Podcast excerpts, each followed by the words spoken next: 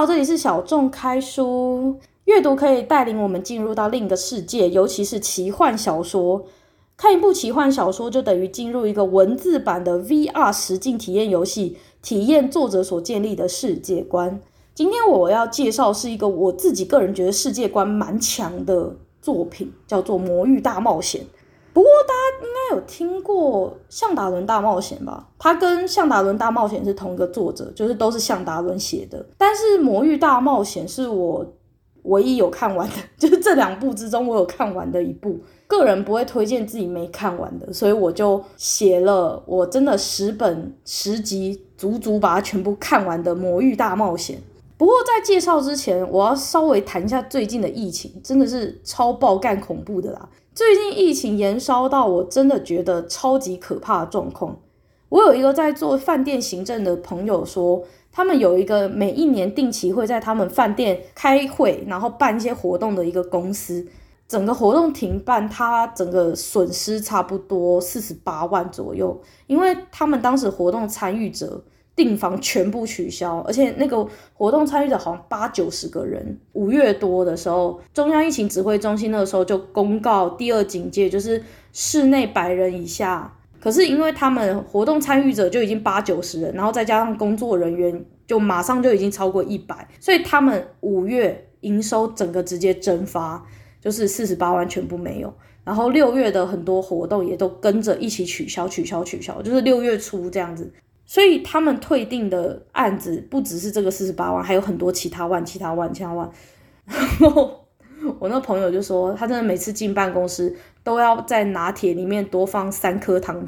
三颗方糖，因为他觉得给他主管的。拿铁一定要够甜，甜到让他的主管不会生气，让他主管血糖高一点，头脑钝一点，比较不会忧郁。然后我转述一下，他说：“他说我真的觉得我的主管快要跳楼了。”哦，我就觉得虽然有点黑色幽默，我知道他的主管表情比苦茶还苦，但是我又觉得有点好笑，就是有点。黑色幽默那种感觉，然后我就每次都觉得我那个朋友就是在那边当行政，因为行政不用背业务，但业务主管要背业务，然后这些业务的这个业绩整个蒸发市值的话，他们是会影响到他们整个月的这个什么水电瓦是营销的这些成本，然后他们更高的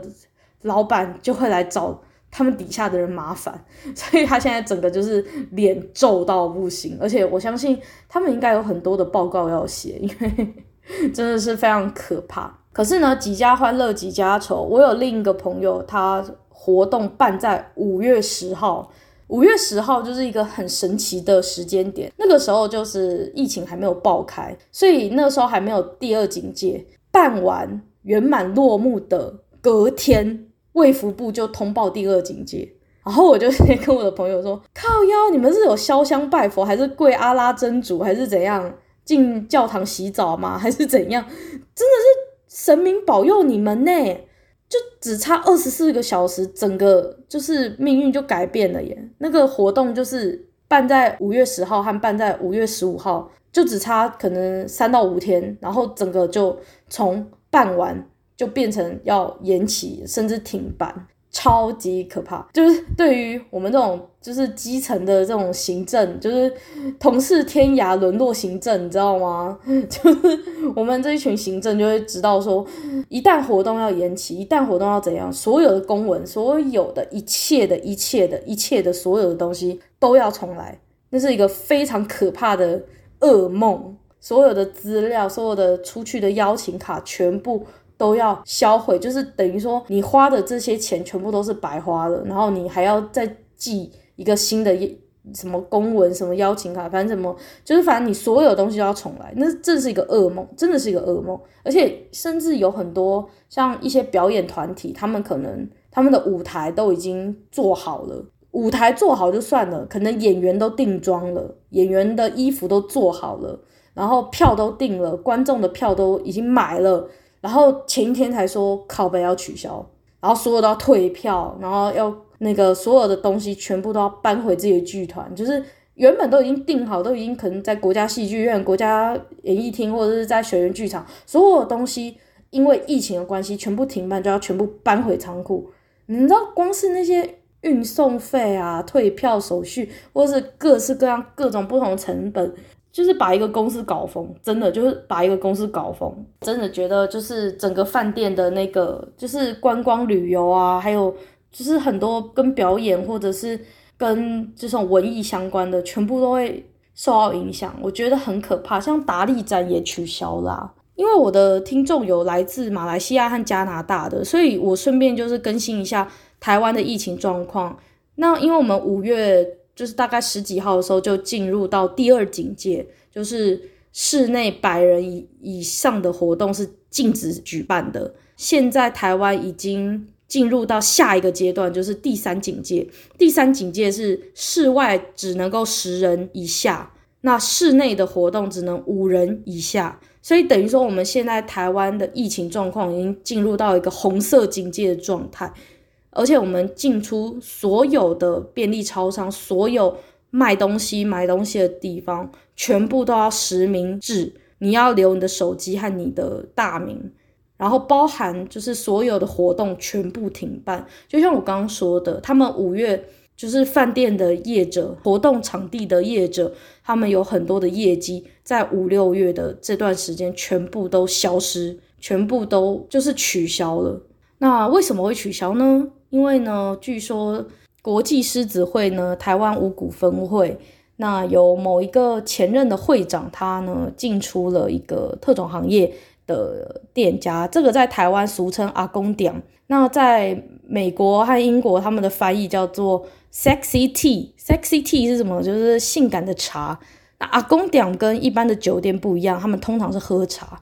所以又有人会称为茶室或茶艺馆。那因为这个国际狮子会的这一个分会的前任会长呢，他进入到了这个阿公店之后，然后后来就发现自己确诊，进入到阿公店的这个所有的服务人员，包含他身边的这些亲友。曾经跟着一起进去的这些消费者呢，也都全部染疫，所以呢，导致呢非常可怕的疫情传播，甚至扩及到了他自己的一些同事属下，甚至小孩子全部都被波及，所以有好几十位的无辜民众也因为这个超级强力的传播者呢，也染疫了。然后我就看到网络上有一个超白痴的笑话，他说什么是狮子会的老虎不会，然后回答是狮子会的会长进出特种行业会被逮捕，正宫母老虎不会原谅，就是很靠北，真干白目诶。不过说实在的啊，就是其实阿公讲不是只有阿公会进去，然后在里面服务的小姐都不是只有阿嬷啦，但是嗯、就是好，我知道茶艺馆在娱乐场所的领域里面。他们的年纪的受众确实比较偏高，那服务的小姐的年龄也确实比较偏高，但是真的不要去抹黑好吗？这这是他们娱乐的地方啊。然后还有就是中央疫情指挥中心，你知道 他们公告那个就是狮子会那个案例的时候，他讲他真的是，我真的觉得真的很像抹黑，你知道？就是他就很理性的说，嗯、这个我们那个一千一百。呃，叉叉力呢，他是呃这个高阶主管与工作人员，这个茶艺馆的工作人员人与人之间的连接，所以导致这个疫情的扩散。然后 你知道这个人与人之间的连接，阿公店和人与人之间的连接这两这两个名词出现之后呢，台湾的网友就真的是超缺德的，网友就开始疯狂脑补做梗图，你知道。我真的觉得真的是抹黑耶，就是搞不好他只是在里面什么送送茶啊、喂喂水果啊、摸摸小手，就是不是网友想的那样，你知道？就是我们 就是我真的觉得，我真的觉得，就是 我真的觉得中央疫情流行指挥中心根本是中央流行民营梗图制造生产中心，你知道？哦。中央流行疫情指挥中心在干嘛？我真的觉得没事在那边讲什么人与人之间的连接，你知道那个人与人之间的连接，现在在台湾的网络已经就是疯狂被做成梗图了，你知道吗？就是就是真的就是大家就会开始什么狮子王啊、狮子会，就是以狮子 and 特种行业作为各式各样的梗图的主题，你知道，就是超级智障的。就是我真的是觉得我自己也蛮缺德的，那我就我就觉得很好笑。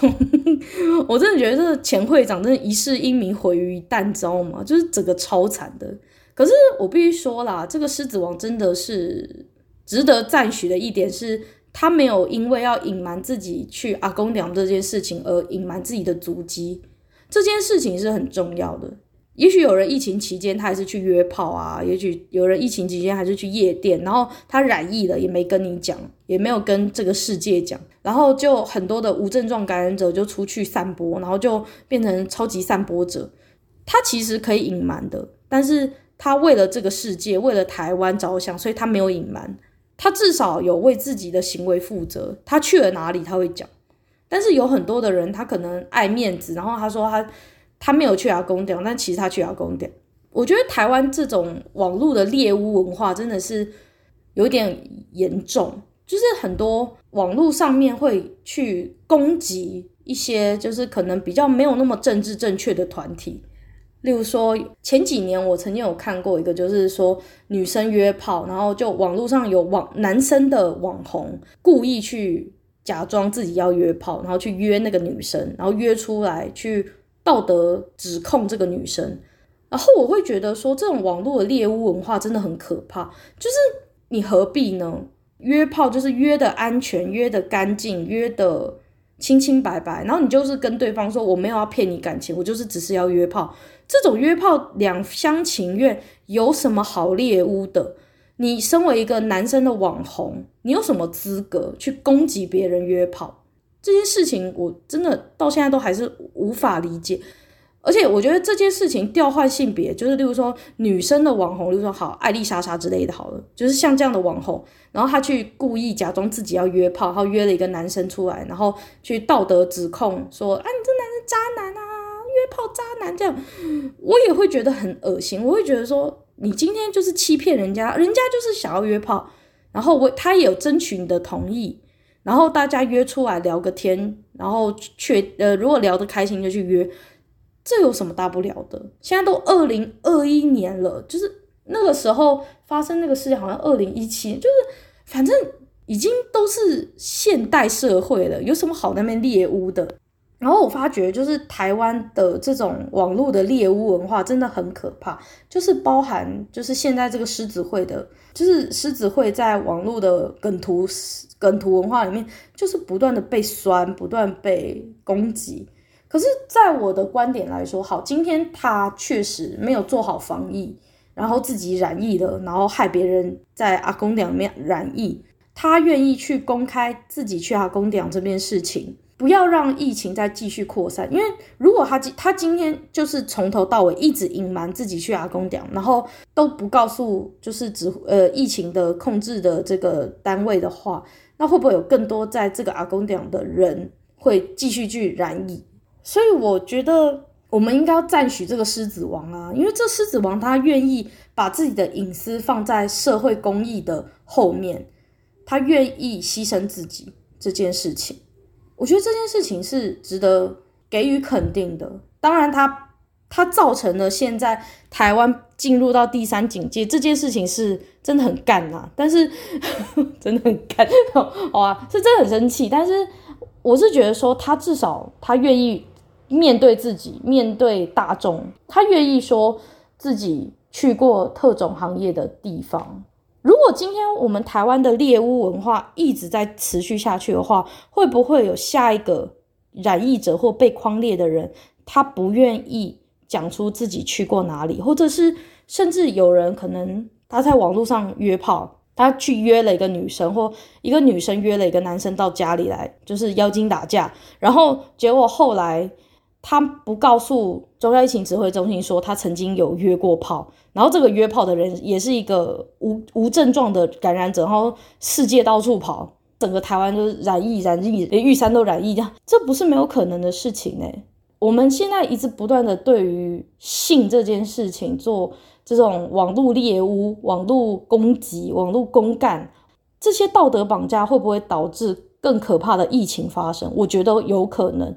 人都想要保护自己，人的本能是想要维护自己的隐私尊严的。那如果为了保护自己的隐私尊严，这些被框列的人，这些染疫者不愿意告诉中央疫情流行指挥中心他真正的位置的话，那这样其实是更严重，它会导致更严重的后果。这白目网友在那边一直网络上酸，但是有没有想过后果？每酸的一句话都可能导致下一个匡列者不愿意说出实话。哎，然后再来就是，我真的觉得台湾有一个很夸张的，就是生活用品的抢购潮。这真的是我在疫情期间真的是见证奇迹的时刻，就是你的货架上面那个卫生纸、口罩，就是反正就是什么什么之乱，没几个月就来一次。什么口罩之乱、卫生纸之乱、泡面之乱、手机四九九之乱，就是没几个月就来一个什么什么之乱、什么什么之乱。就是我甚至真的常常会怀疑说，是不是就是这些生活用品的企业，他们的后面有一个什么行销操作团队？你知道，就是他们就是可能新闻置入什么啊、疫情，所以那个卫生纸缺货。这些生活用品的企业呢，就投入一些资金到媒体里面，然后这些媒体呢，接受这些资金之后呢，就播报一些这种生活用品缺货的这种讯息出去，然后呢，这民众呢，民呃民众平常没有事，然后就看看电视，看看电视，看到新闻说，哈，最近卫生纸要涨价了，哈，最近口罩要涨价了，然后就马上就马上抢购潮，然后我就觉得，天啊，就是。这就是一种贩卖恐惧带来的一种非理性消费啊！整个就是一个就是疯掉啦，大家都疯掉了。像我自己也觉得，我自己也是好，我自己不但是一个看梗图会笑缺德人，其实我也差一点点要非理性消费，你知道吗？就是前一阵子就是看到那个新闻说什么哇，那个口罩又要怎样怎样，然后我就突然跟我妈回头说，哎妈，我们是不是也应该去囤个口罩？然后我妈就说：“你白痴哦，哎，现在你就是最怕群聚感染，然后你又在那边排口罩、排泡面、排卫生纸，那不是根本把自己推向群聚啊？你在那边排队的时候不就是群聚？而且一群还十几个人呢，啊，你是怎样？是白痴哦？好，我真的觉得阿尚真是蛮理性的啦。就是第二个他，他他讲了一个更理性的，就是说。”就是现在卖那么贵，然后你去买之后，等到它跌价的时候，就就有点跟买股票一样。你现在去买，一定它就是故意不打折啊，或很贵。那等到之后他们生产过剩的时候，自然价格会跌回正常的价格。那你那个时候再去买，又不会群聚，然后又是正常的价格，你为什么不趁那个时候再去买就好了？我就觉得对耶，就是买这种生活用品跟买股票其实蛮像的，就是你不要不理性消费，不要说什么哦，人家说。报名牌，这个要去买，这个要去买，然后你就去买，然后然后价格冲得高高的，最后变成韭菜，然后每一个都变成什么被斩头的韭菜，你知道吗？我觉得买生活用品跟买股票一样，就是要理性一点，然后不要被恐惧绑架。有的时候那些媒体会用一些手段去置入一些商品的讯息，让你就是去消费一些他们想要你消费的东西，然后造成一些很。恐惧经济，你知道吗？就是你在买的是一种你的恐惧，然后那个买了之后的安全感是你所想要的，可是这个就会形成一个回圈，就是你买，然后安全感，然后又怕自己缺，又产生不安全感，又去买，然后安全感，就是它是一个一个循环，然后你为了寻求那个安全感，就不断的消费，不断的消费，不断的消费，这是一个很很不健康的一个消费循环。这是一个小小的我自己个人的体悟啦，我自己也是也差一点要陷入这个循环，我我就真跟我妈说，哎、我们是不是也应该要去排一下口罩？然后她就说，你干嘛去排啊，白痴！我真被我妈呛哎，真的是她干嘛那么凶啊？不过说完疫情，我真的是觉得，嗯、社会迎来病毒，但是我也迎来了一个非常奇迹的时刻，那就是。有网友亲自联系我，给我的一个很温暖的回应。我觉得是因为户外实体活动变少，所以大家就会倾向在家里面看影片，那听 podcast，所以涌入 podcast 的这个听众啊，或者是主持人就变得很多。所以我就发现，诶，我最近听众真的有变多，每一集至少会有二三十个人听，我真的觉得。很感谢大家，我一个介绍奇怪书的边缘人，居然还有人就是听我的节目，我真的很感动。而且这个这个网友他甚至不只是听我的节目，他还听我 YouTube 的，就是影片 Podcast，然后又看了我的 IG，然后他是后来好像是因为 YouTube 的关系，然后知道我的 IG，所以他就私讯我，他说他不好意思让大家知道他是谁，所以。呃，他可以让我念他的留言，但是希望我不要告诉大家他是谁，这样，所以我就不告诉大家他是谁，好像绕口令我，天哪！反正我会保留他的神秘感啦。然后他是我第一个收到的 IG 回应，所以我整个很感动。我朗读一下他的回应。他说：“小众看书你好，他打成看书，我觉得蛮可爱的。小众看书你好，最近搜寻到你的 podcast，你的声线非常适合当 podcast 主持人，声音效果也不会让人觉得不舒服。你的内容也非常有深度，侃侃而谈这些特别的小众书，让人也很想把书挖出来看。谢谢你让我有好听的 podcast。天哪，我真的觉得好感动，超感动的。”我我我觉得他可能是新注音的关系啦，就是打成了看书，就是小众看书。啊，我真的超开心的，我我那时候就回他，我超开心的，我很感动。不过说起来，其实小众看书在打字上应该会比较好打得出来，但是我为什么当初没有想到呢？我当初就是想说啊，小众开书，小众开箱，我没有想到说可以用小众看书当节目，诶搞不好小众看书会比较好，因为打字比较容易。可是啊，既然就是缘分嘛，缘分已经变成小众开书，那我就没有用看书了。我很意外，就是我的声音其实真的获得不少人的回馈。除了这个网友之外，其实有一个我很喜欢的节目《可乐奇多》，就是因缘际会之下，我有主动私讯他们主持人，然后他们在因缘际会之下有听过我的声音。因为我当时就是觉得很好玩，所以我用录音的方式回应给主持人我对于他们节目某一个内容的回馈，就是因为大部分的网友都是用文字回应他们嘛，然后我觉得诶，用声音回应他们的主题搞不好也蛮有趣的，因为他们是 podcast 嘛，然后我用声音回他们，感觉也蛮好玩的，所以我那时候就因缘际会之下，可乐奇托的主持人就有听过我的声音。然后那时候好像是 Kevin 还是 Turi，就是他们主其中一个主持人就说我的声音其实蛮好听的，很适合做 podcast。我当时其实很早就知道 podcast，就是因为我哥哥有跟我说哦，podcast 其实还蛮好听，还蛮好玩的。然后我那时候有开始听节目，但是我没有想过自己做节目。我那时候是想要做一个属于书的 blog，就是介绍一些小众书的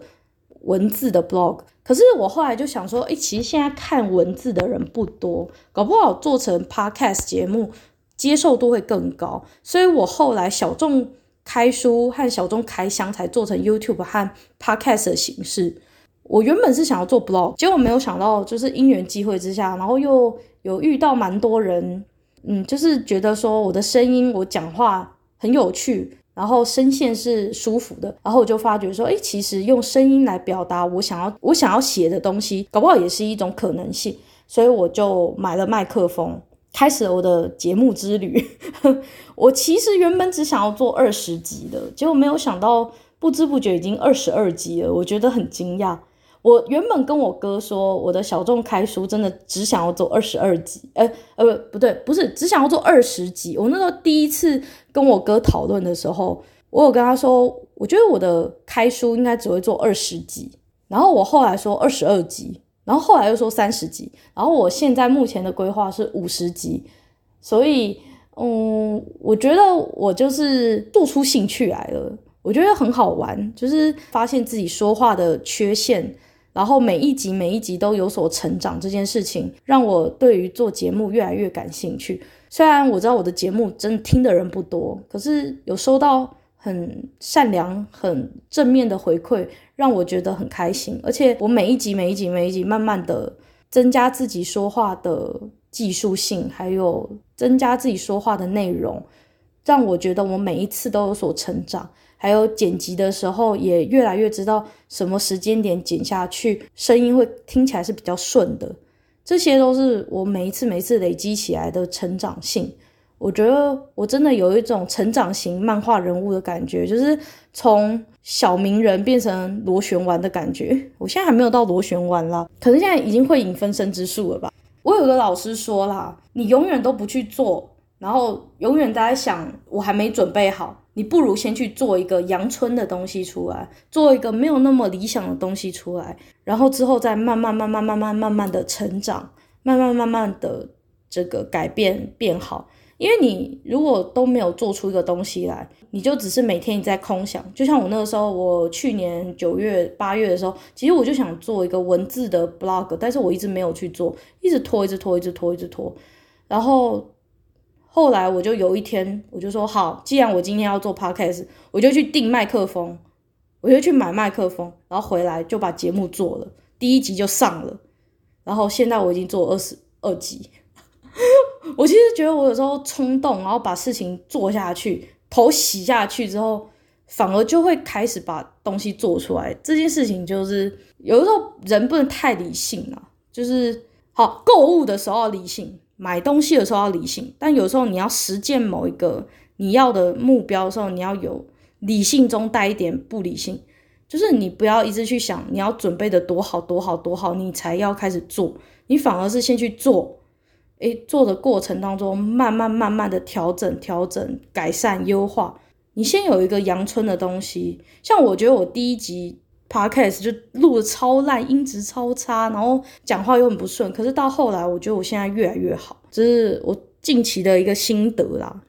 说起来，就是我在做这个节目的时候，我也很意外的跟两个很知名的 podcast 主持人私下有过交流，然后我是他们两个节目的粉丝。是其中一个我很喜欢的节目，是风俗电台和爵士琉璃台的主持人。然后我跟他意外的吃过饭，而且还看过电影。那详情是因为他有邀请我，因为我是他粉丝，所以他邀请我跟他一起去看一场非常厉害的电影，是一个法国的电影。那详情可以。听我的 YouTube 的那个开箱电影，开箱电影里面有一个是两人之间这个电影的介绍，我我也会顺便介绍爵士流理台这个主持人。那另外一个我也很爱的主持人，而且他带给我非常棒的启发的这个主持人，他叫 Simon，他是吃宵夜造口业的主持人，而且他的节目吃宵夜造口业在台湾人物类的 Podcast，我记得好像是人物类还故事类的。那个 Spotify 的节目排名是前七名，前七名还蛮厉害的，他真的很厉害。而且他已经接了很多业配，他真的是超强的，年纪比我还小哎，他现在才大学生，真的超厉害的，我我我很崇拜他。我的吃年菜造口业也是因为受到他节目的启发，所以才做的。所以我那时候我有送给他我自己设计的杯垫哦。大家如果有去追踪我的 IG 的话，我的 IG 其实是一个就是充满缠绕画的一个 IG，因为我自己有在画图。然后就充满很多细菌缠绕画，然后那时候我就送给他我自己设计的一个杯垫，然后 Simon 很喜欢，所以他又在他的现实动态就是拍我送他的杯垫这样子。我觉得这两个主持人都很亲切可爱，而且很可爱。然后节目主持人，我觉得成功的节目主持人都蛮蛮可爱的，就个性很可爱。像那个可乐奇多主持人 Kevin 和 Turi，其实个性也蛮好的。我觉得认识他们四个真的是很开心。虽然我是以粉丝的身份啦，我不是以 Podcast 主持人，我是以粉丝的身份跟他们认识的。我就是他们的粉丝，脑粉啊，脑粉啊，忠实脑粉哦。然后我还要跟一位听众说声抱歉，就是他的留言被我放置 play 非常的久。而且我最近终于成功的看到他的留言，真的是很抱歉，因为我上 First Story 的时候，我通常就是直接上传节目，不太会去点开其他的功能。那前几天我就刚好就是点开其他功能，我才发现，我靠，我有留言没有看到，虽然只有一则啦，但是我也觉得蛮搞笑，就是他那个留言是去年的留言，然后我居然 现在才看到。那我跟大家说一下他的留言吼。他那一集是他回应的那一集是蝴蝶朵朵的那一集，然后他就说他很喜欢我的主题和介绍，然后用浅显易懂的方式改变世界，这不该只是小众，是所有人都应该要知道的。然后我很感谢他对蝴蝶朵朵那一集所做的回应。啊，感谢阿 Pause 即兴音乐创作这个账户，我我猜他应该也是一个音乐创作者，所以我希望大家可以去搜寻他的 podcast，他的那个名字吼，因为有点长，所以我希望大家去找他，那我会放在底下说明栏，大家到时候再去查他的 podcast。好啊，诶，我我聊了四十分钟有关于我的闲聊，我觉得我应该要把主题回到《魔域大冒险》了。那《魔域大冒险》。这一部，它的作者就是很有名的向达伦。向达伦这个作家，在我国小到高中那段时间是还蛮有名的小说家，尤其是《向达伦大冒险》，而且最近《向达伦大冒险》被拍成 Netflix 的影集。其实我觉得它算是歪掉版本的《哈利波特》吧，就是有点邪念、邪佞版本的这个《哈利波特》和《魔戒》。就是我觉得，如果《哈利波特》和《魔戒》是一个正统的话，《向达伦大冒险》和《魔域大冒险》算是一个有点小小歪掉的。而且我我很意外，在台湾，《向达伦大冒险》几乎是每一个公立图书馆必备的青少年小说。而且我真的觉得，我最惊讶的其实是因为《向达伦大冒险》它原本的插画风格是就是有一点朴拙型的那种风格，朴拙型，然后有点。童话风格，结果没有想到 Netflix 影集的封面超帅，超帅的。我想说，感觉有点怪耶，就是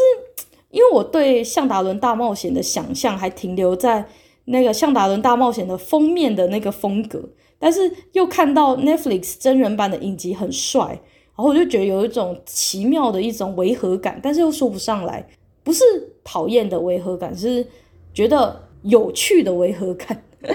啊，向达伦有点谈得多了，因为今天要介绍是《魔域大冒险》。那《魔域大冒险》它是一个以恶魔、魔族和魔法为主轴的奇幻冒险故事。故事的主角 Guru Beach 葛蒂呢，他原本是一个非常普通的少年。那他在故事一开始呢，就对他姐姐做一个很恶意的恶作剧，他居然把老鼠内脏丢在他姐身上，哎，真的是超恶劣，恶劣要爆！可是很奇怪，就是他姐姐如果平常这样做的话，应该会大骂他三字经之类的。可是他的家人就莫名其妙那一天就是很失落，然后就是没有平常的样子。然后他那一天就觉得他的爸妈啊，他的姐姐都很怪。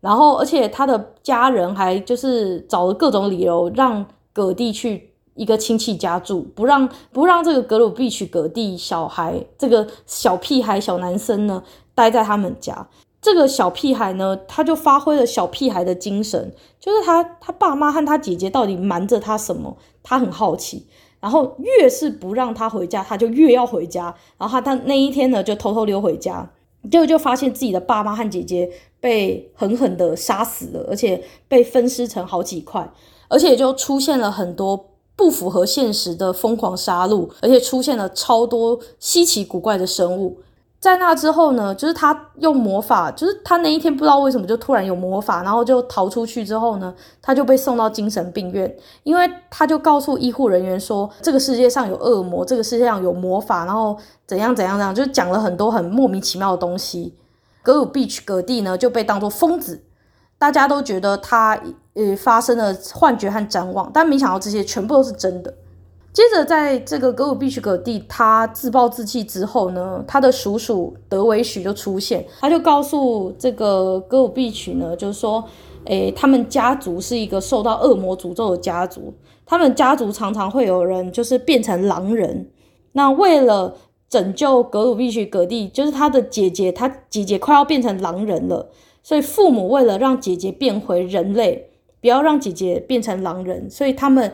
就找了那个恶魔丧王和他的属下进行战斗，那反正丧王就成为整个故事最重要的一个角色。我我几乎可以说是，嗯、魔域大冒险的主角。我觉得主角其实并不是格鲁必须格蒂，我觉得主角反而是丧王这个角色，因为这个叫做丧王的魔主，丧是丧礼的丧，国王的王。这个丧王每次出场都会有一个同一个叙述，而且。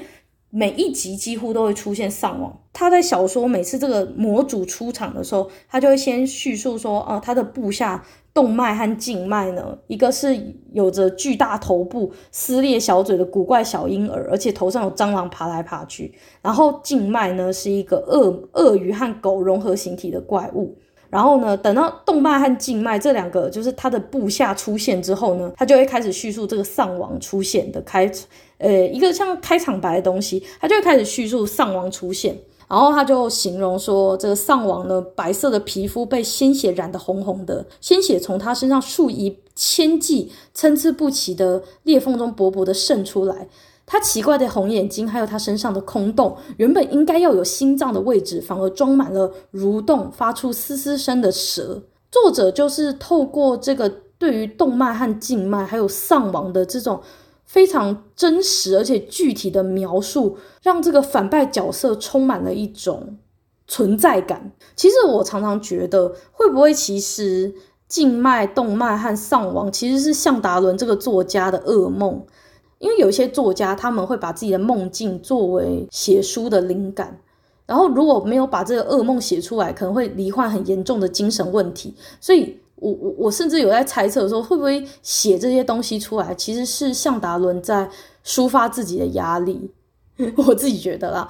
因为我我我就觉得说，这些噩梦真的很可怕。然后小说里面的这些角色，就是描述的很多细节都很具体，而且很可怕，就是。具体又写实，然后又很恶心，可是你又觉得充满了存在感，就是很成功的角色塑造。如果做成影集或电影的话，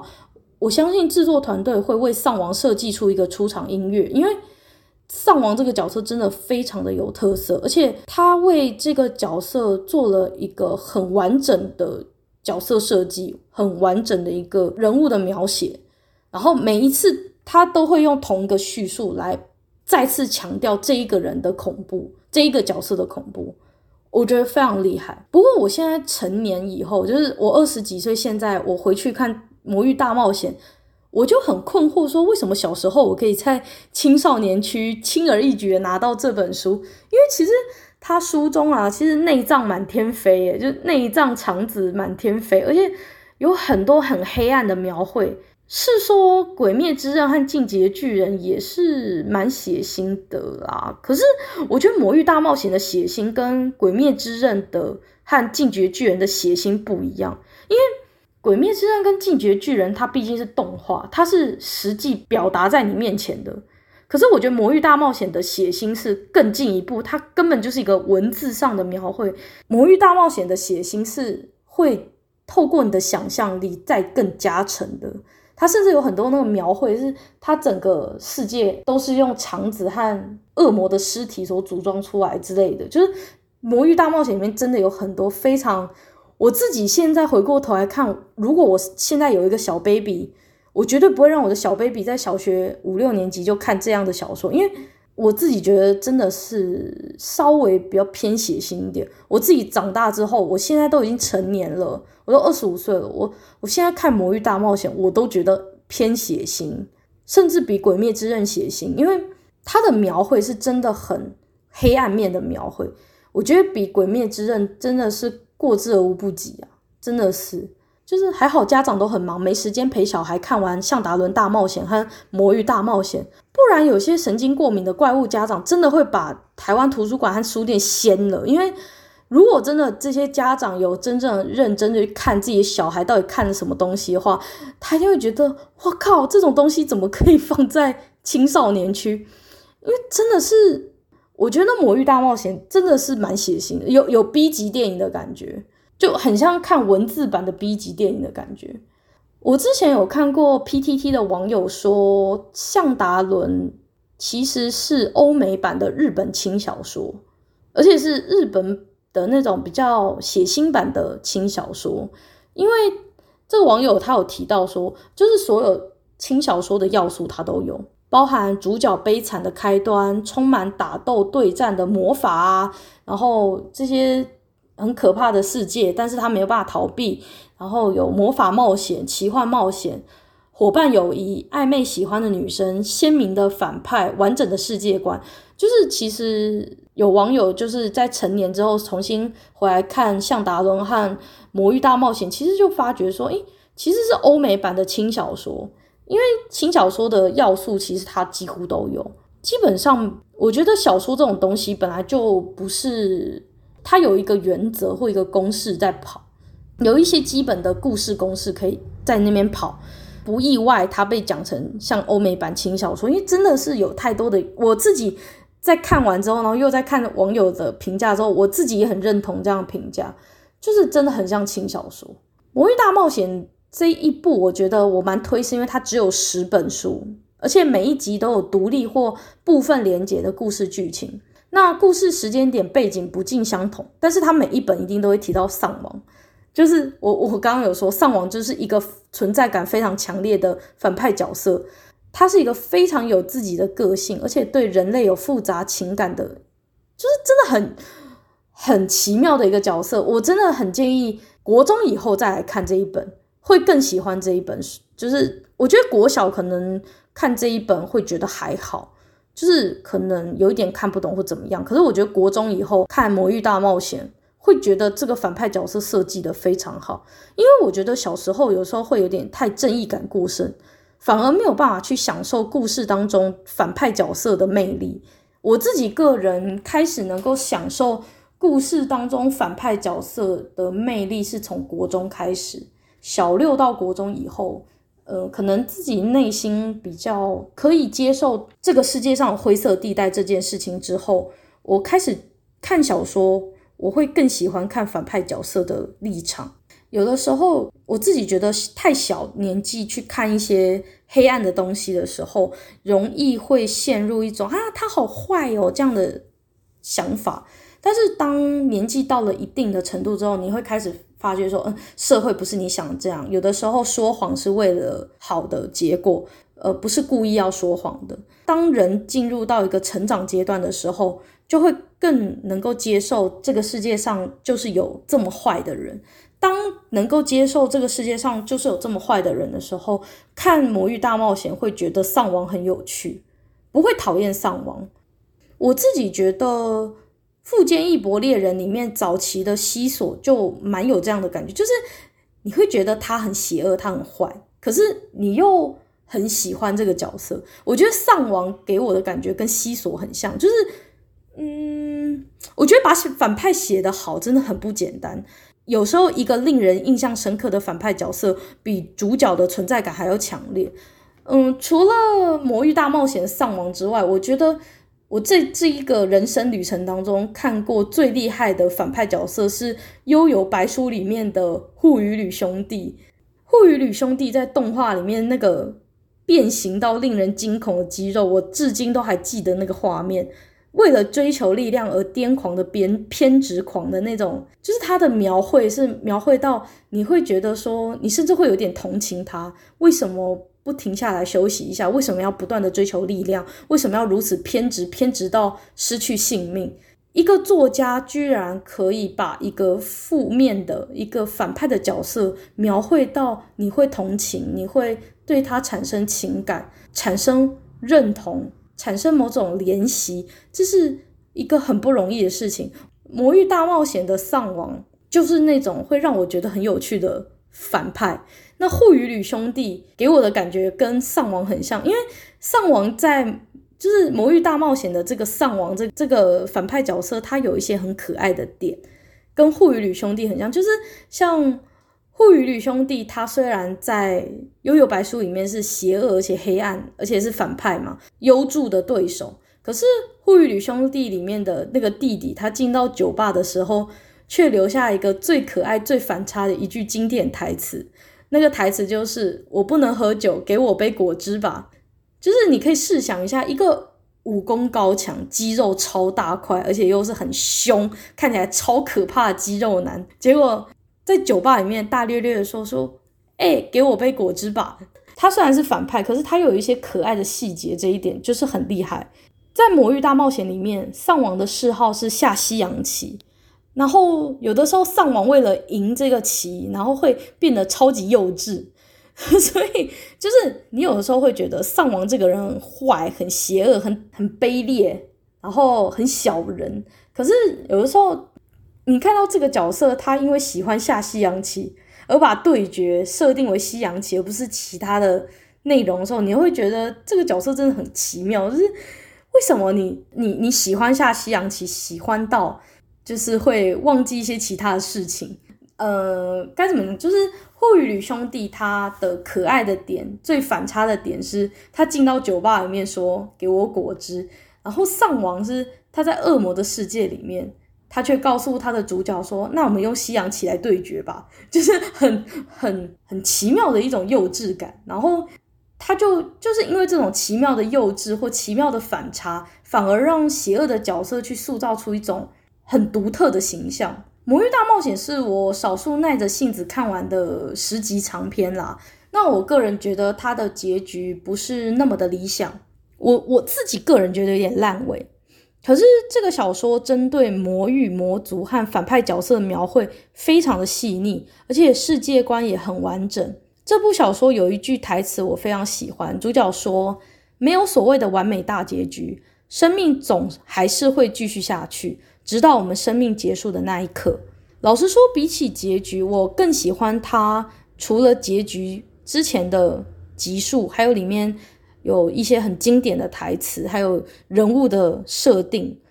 我觉得在看这一部的时候，不要太执着于结局。就是我希望大家在看《魔域大冒险》的时候，去享受结局之前的故事，因为他的故事内容非常的迷人，然后他的人物人物的描绘，还有一些情感的纠葛，描绘的非常的好。真的不输现在的轻小说啦。我觉得，如果你喜欢看轻小说的话，也许《魔域大冒险》也是你一个新的选择。虽然它不是日本人写的。介绍完这个《魔域大冒险》之后，我稍微讲一下向达伦好了。向达伦他本名是达伦·欧沙纳西，他是一九七二年七月二日出生于伦敦的一个作家。那他的母亲是小学老师，而且他。在爱尔兰读大学，他原本在爱尔兰读大学，但是他后来去伦敦念了社会学系和英文系。五六岁的时候，向达伦就很想要当作家。十四岁的时候，拥有第一部打字机，打字机耶，超有历史感的啦。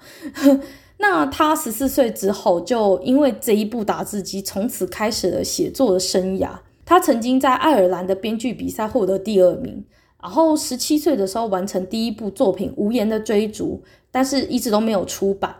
后来他曾经有用就是达伦·欧沙纳西出版过《艾尤玛卡》还有《地狱之界》两本小说。二十八岁的时候就推出了《向达伦大冒险》系列，而且直到现在都还被代理，然后拍成电影或者是电视剧。而且他当时向达伦还没有被拍成电影的时候，就已经有荣获最佳童书，还有亲子指南、儿童多媒体的杰出图书奖，而且也荣登了爱尔兰、英国、美国、日本、台湾的畅销排行榜。就是大概在我小时候的时候，就大概我国中、高中、国小到高中那段时间，他们那个时候在台湾真的是非常的红，红到一个爆炸，而且。听说他好像日本有出《向达伦大冒险》的漫画版，那那个时候全球销量已经突破了九百万册。然后《向达伦大冒险》系列是十二集，但是那个《魔域大冒险》是十集。我自己看完这段介绍之后，我画了一个重点，就是二十八岁出版《向达伦大冒险》。嗯，我还有三年呢，来得及哦。我觉得麦克风对面的你，如果你小于二十八岁的话，向达伦大冒险二十八岁才出版，向达伦大冒险，所以呢，我觉得我们都还来得及，就是我们还有三年。如果你已经超过二十八岁，不要急，就是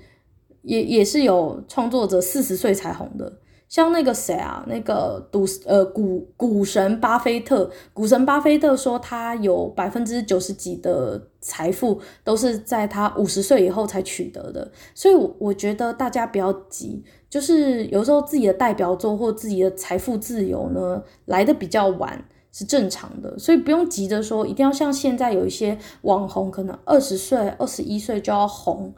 就是如果你太早红的话，很容易。有精神问题，像那个小玉啊，还有一些就是可能他没有累积的这么深，然后就太快就爆红了，反而会嗯有一些精神上的压力。所以我觉得，嗯，人不要太快红啊。就像嗯，向达伦他也是二十八岁才出了《向达伦大冒险》，然后才爆红的。他从十四岁一直写到二十八岁都没有停过，然后二十八岁的那一部作品才红。他足足写了十四年呢。所以如果你现在才开始某一个你的事业的话，其实不要急啦。人家向达伦十四年才推了一个《向达伦大冒险》，我觉得如果你现在才开始推出一个你自己的事业，你自己的一个频道，或者是你自己的一个小小的作品。等等的，我会建议你不要心急，真的不要心急。总有一天，如果你真的你撑得过这十四年的孤单，十四年的疲累，你撑得过去的话，你一定也可以像像达伦一样推出一个属于自己的系列。我相信我们都还来得及。那目前我自己个人猜测啦，就是我自己个人觉得啦，向达伦的受众应该是青少年。无论是《向达伦大冒险》还是《魔域大冒险》，其实他都没有过多的神圣道德感或者是正能量思维。其实两个小说在某种程度上都表达了一些人生的无奈，尤其是《魔域大冒险》，他故事当中不断的提到，就是有的时候莫名其妙，人生就是会背负一些责任和压力，然后最爱的人就是会死。有的时候，人们在无法理解他们不理解的事情的时候，会做出很多错误的决定。我觉得《母育大冒险》对于青少年来说是一本可以去了解人生，就是有很多 shit things，就是很烂的事情，就是会有一些烂事的事情。我自己个人推荐国中以上的朋友可以去图书馆借来看。如果说你是比较早熟的人的话，国小五年级以上就可以看了，可是因为有的时候国小的同学还是会有一点比较偏说正义、非正义、邪恶，就是有一点二元对立论呐。就是像我自己小时候，有的时候也会对邪恶的东西没办法接受。像神隐少女就是一个很，就是一个我自己印象很深刻的例子。就我小时候在看神隐少女的时候，我会觉得汤婆婆干嘛对小千那么坏？小千想要工作就给她工作就好啦。可是有一次我二十几岁以后啊，就是大概大学毕业刚没几年吧，好像是前年的事情哦，我又重新，我又重新看了一次神隐少女。然后又看到同一个桥段，就是有一个桥段，就是说那个汤婆婆就很凶，然后就直接说：“你要工作，我就要给你工作。你凭什么？你又瘦又弱，又不会工作，又不会怎样，又不会那样，凭什么我要给你工作？”然后因为那时候我刚好在面试，就是面试新工作，就是大学毕业没多久，然后失业。然后那时候看到《神隐少女》那一段，我就真的像当头棒喝一样。就是我小时候会觉得汤婆婆干嘛那么坏，可是长大以后我回过头来看，我说对啊，你什么才华都没有，什么才能都没有，你凭什么老板要花钱请你？我就突然发现说，其实有的时候不要太小年纪去看一些太邪恶的东西，或者是因为有的时候，因为像神隐少女还好，神隐少女就是一个普遍级的骗子，但是像魔域大冒险的话，有的时候。太小的小孩去看，他没有能力去，他没有能力去辨辨识一些讯息的时候，也许呃会歪掉。所以我，我我我个人如果要我推荐的话啦，《魔域大冒险》国中以上来看会比较好，或者小六以上看会产生很多对人生的思考。而且这部小说它的翻译非常的流畅，学生去多阅读一点。这种翻译的很好的小说书籍，其实很有助于写作。我自己个人觉得，学生不太需要去上作文课，反而是需要多阅读。我自己个人的经验是这样，就是你今天如果都没有肚子里面没有一点墨水，没有一些资料，没有多看书的时候，你其实没有那个脑子去写出东西。一个人必须要阅读大量的内容，拥有。拥有大量的自我思辨、自我辩证，才有机会去写出一些东西。也不能说什么哦，看完一部《魔域大冒险》你就马上振笔疾书变成作文天才。但是，我觉得你至少看完《魔域大冒险》，或看完《哈利波特》，或看完《魔戒》，或或 anyway，你看完了很多的书之后，你当然没有办法马上变成作文天才啦，这这还是要看一些才能，但是你至少有机会、有能力，你的脑袋里面是有东西的，你有思辨能力，你就可以去有能力去思考、辩证里面的内容，转化为自己的营养，然后你吞吐了一些营养到你的身体里面之后，你才能够产生能量。如果你今天都没有吃东西，你饿得要死，你根本没有办法运动啊。就这个跟作文是一样的，你今天都没有吃一些营养的内容到你的肚子里面，没有去吃一些有意义的文章到你的脑子里面，你你没有办法写出有营养的东西。所以我个人觉得，与其花钱让学生去上作文课，去补习国文，你不如让这些学生有多一点的机会借书来看，有时间去看书，即使没有办法成为作文天才。至少每天可以写得出日记，可以写得出对时事的看法，可以记录自己和家人朋友的趣闻笑话，也就更有能力能够在升大学或升高中的作文的这个考试里面能够获得一些成果。也许你没有办法，也许你今天你你的才华不是在写作，你可能不太可能写到满级分，但是你至少如果你有。每天都有在看书，每天都有在吸收的话，再加上一些作文课的练习，你可以写到还不错的分数。可是我必须说，如果你今天只是单纯去上作文课，但是你背后没有去看书，没有去做一些自己的补充，没有去做一些阅读的话，你上一百堂作文课都没有用，因为你最后你自己肚子里面是没东西的。这就像。我说的，为什么很多健身魔人他们要吃蛋、吃鸡胸肉、吃豆腐、吃这些蛋白质？因为他吃这些蛋白质，然后去运动的话，他的手会长肌肉。写作文这件事情也是一样，你今天吃很多很有营养的东西到你的脑子里面的时候，你自然有能力。你没有办法一夕之间变成长满肌肉，然后写出超厉害满积分，但是。你至少你可以写得出像样的东西，不会什么逗号句号分不清楚啊，然后写的一些很很垃圾的东西啊，什么今天下了大雨，然后明天日记写了今天雨下得好大这样子，就是对啊，就是你至少会可以写得出，例如说，哎，你你今天你对于疫情的看法啊，你对于时事的看法，你对于现在教育制度的看法，你你可以透过你阅读很多很。很不错的东西去阐述你自己的人生观，这件事情我觉得是不只是学生，我甚至觉得长大以后，我们进入到社会，我们也需要跟人家 presentation 啊，我们需要跟政府，我们需要跟客户，我们需要跟老板做简报。你你做简报，你就必须写讲稿，你要准备一套你自己的说辞，去说服你的客户给你钱。说服政府给你补助，说服老板让你继续在这边工作。那如果你今天没有写作能力的话，你没有基本的写作能力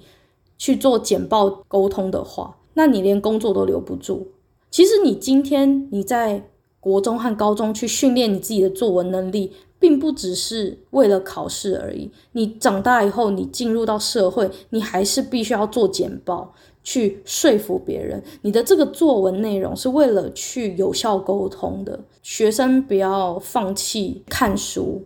你今天可以先选择《魔域大冒险》来看，或者甚至是轻小说《笨蛋测验召唤兽》也可以，好不好？什么文学少女，什么最近有什么机巧少女不会受伤什么的，就是你也可以先从轻小说开始看，我也觉得 OK，轻小说也 OK。那再不然，再不然，再不然，再不然。看漫画也可以，对不对？你不要什么都没有看。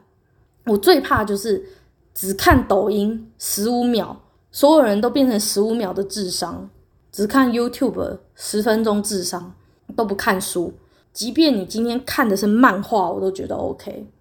因为现在有很多像新人文化出了很多跟台湾历史、台湾译文有关的漫画。然后日本也有很多很不错的漫画，是跟历史还有人文有关的，甚至我觉得像很多很经典的老漫都很好看，《虫师》《火影忍者》《钢炼金术师》《死神 Bleach》这些老漫真的也都很值得一看。而且现在其实现在火影忍者和死神也还算红吧。我觉得这些漫画也都很好看啊，就是很有自己作者哲学或自己人生观的作品，我觉得都很值得一看。你你现在目前为止，如果真的对看正统小说有压力的话，那也没关系，你也可以先看轻小说，你也可以先看漫画。我真的觉得，只要有在阅读，有在看东西，都比没有看好。那你可以先从小的东西开始看，小的东西看了，然后觉得不错，你再进阶，再进阶，再进阶，就像打怪一样，你不可能初心者就直接打那个什么公会战的大怪嘛，你一定是从小怪开始打嘛。我只是希望不要不看书，书很重要。在节目最后啊，就是因为我刚刚不是有提到那个富坚义博的那个幽游白书嘛，然后那个 Jump 在 Jump 在前年吧，前年还是大前年，Jump 就是 Jump 就是那个日本漫画大厂嘛，就是很多很有名，像什么猎人啊、航海王，哎，航海王是 Jump 的吗？啊，是 Jump Jump 对对对对，Jump Jump Jump Jump，对，反正。Jump 就是一个很重要的日本漫画杂志，然后他们那时候跟 Uniqlo 联名，然后做的很像猎人也有，然后我忘记火影忍者有没有，反正 Jump 跟 Uniqlo 就联名了衣服，然后那时候因为我真的很喜欢户闾户语吕，我不知道为什么我从国中开始，我就是一个喜欢喜欢反派人物胜过胜过主角的的一个人，像那个我看那个。Adventure Time 就是那个阿宝与老皮的那一部啊，我最喜欢的角色是冰霸王。我从刚开始看 Adventure Time 我就喜欢冰霸王，然后我又突然意识到我，我从高中，我国中、高中我就开始觉得我自己是喜欢副，就是喜欢反派角色的，就是不会特别去喜欢主角，会觉得反派角色比较可爱。那那个时候，就是 Jump 跟 Uniqlo 就联名的商品，就是我刚刚不是说嘛，那个户语旅兄弟里面的弟弟进去进去酒吧的时候，就说什么我不能喝酒，请给我杯果汁吧。然后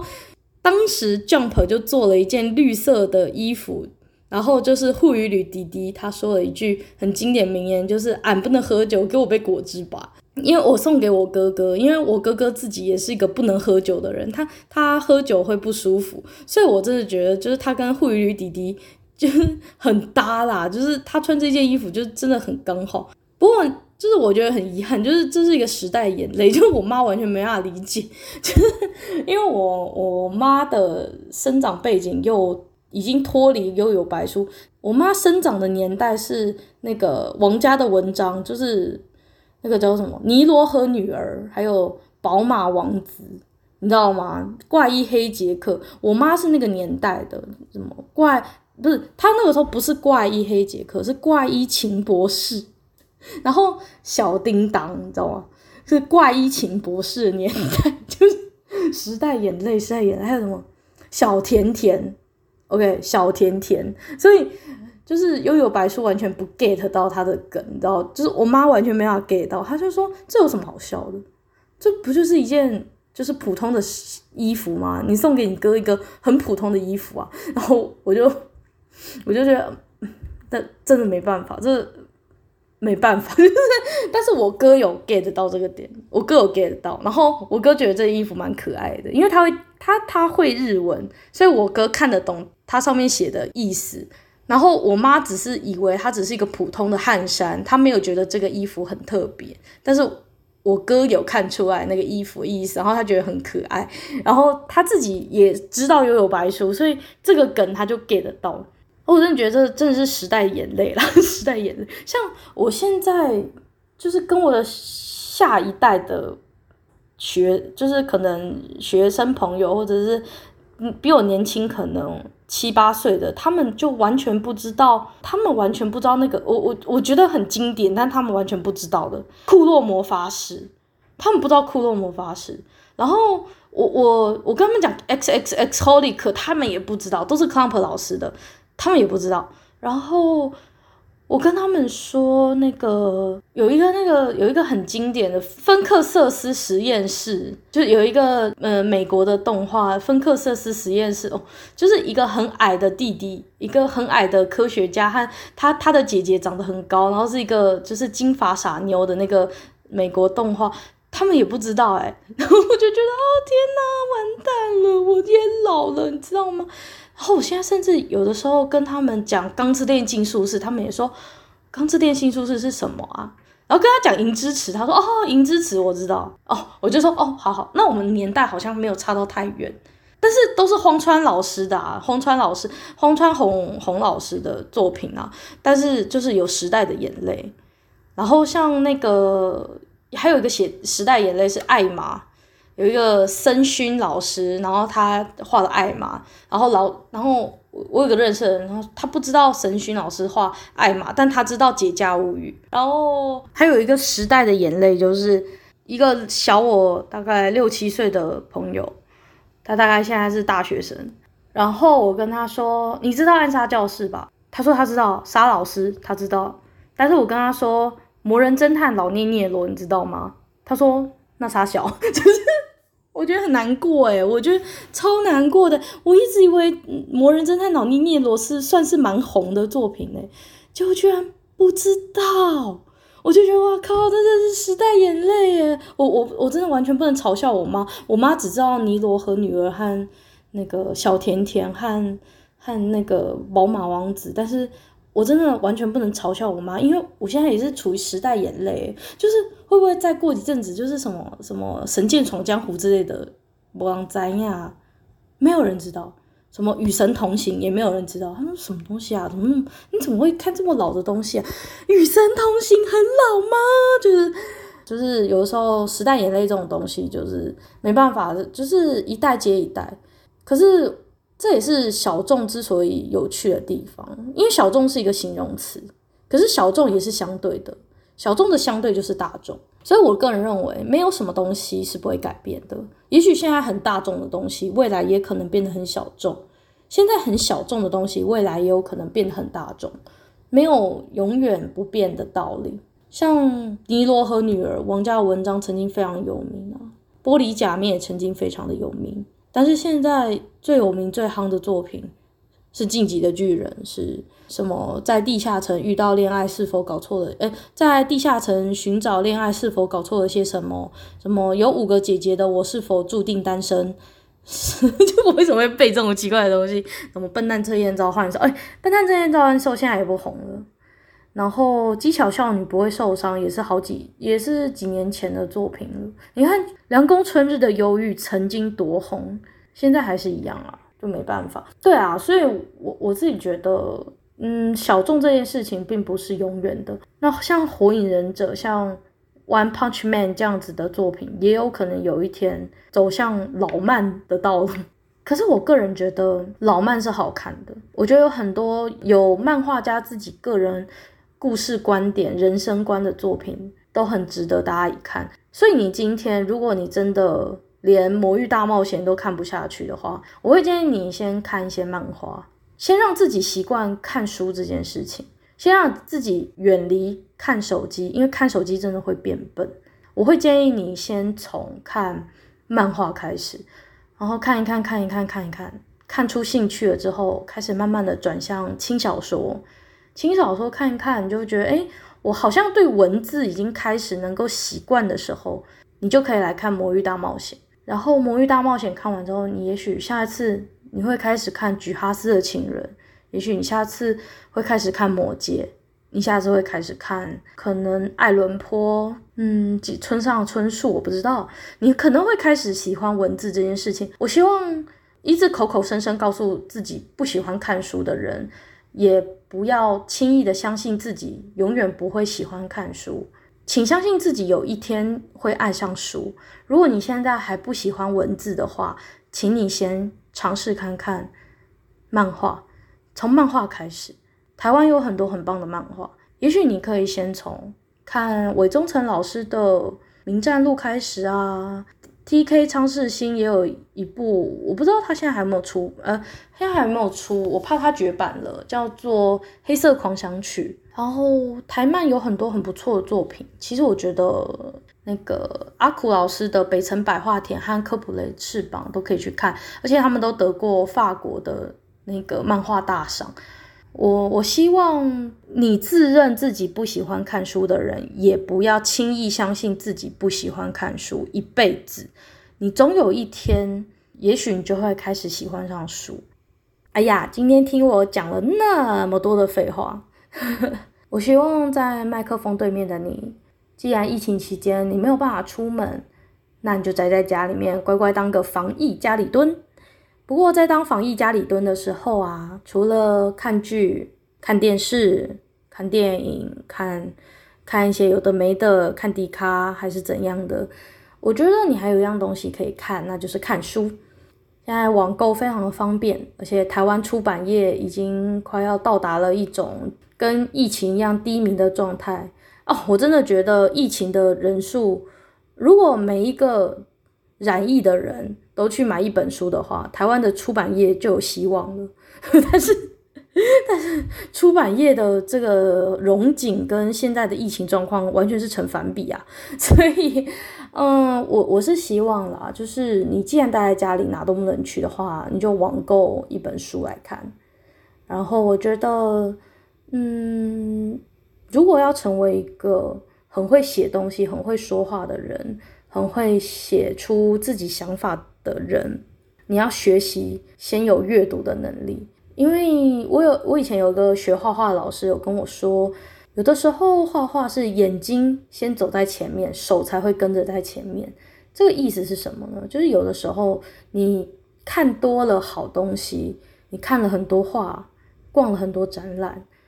你学了很多的技术。你不一定能够在第一时间就到达很厉害，但是你看得出来什么是好的，什么是不好的。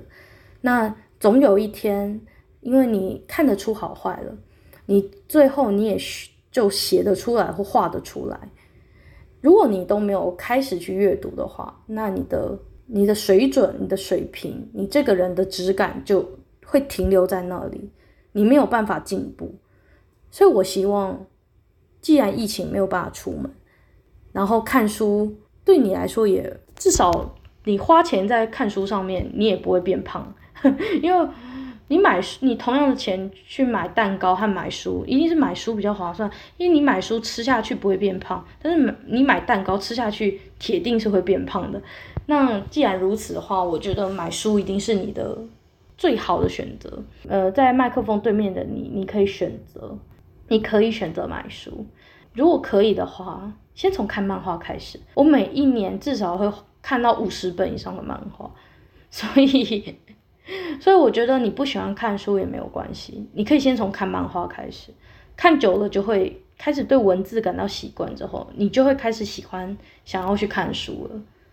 那今天的小众开书就到这边，很高兴能够在你的耳朵里面遇见你。我希望大家疫情缓解之后，可以去图书馆看《魔域大冒险》这一部书。实体书听说已经绝版了，不过在台湾的图书馆其实蛮好找到这一部书的。而且听说有一些网友有把它做成电子版的，所以我相信，就算你现在没有办法借实体书回家看，搞不好你在网络上可以找到一些电子版的书。所以我希望大家在疫情期间，除了看电视电视看你看手机手机看你然后吃饱睡睡饱吃之外麻烦也翻起书来让我们一起当个有气质的文艺青年哦。很高兴哦在你的耳朵里面遇见你我们下次见拜拜。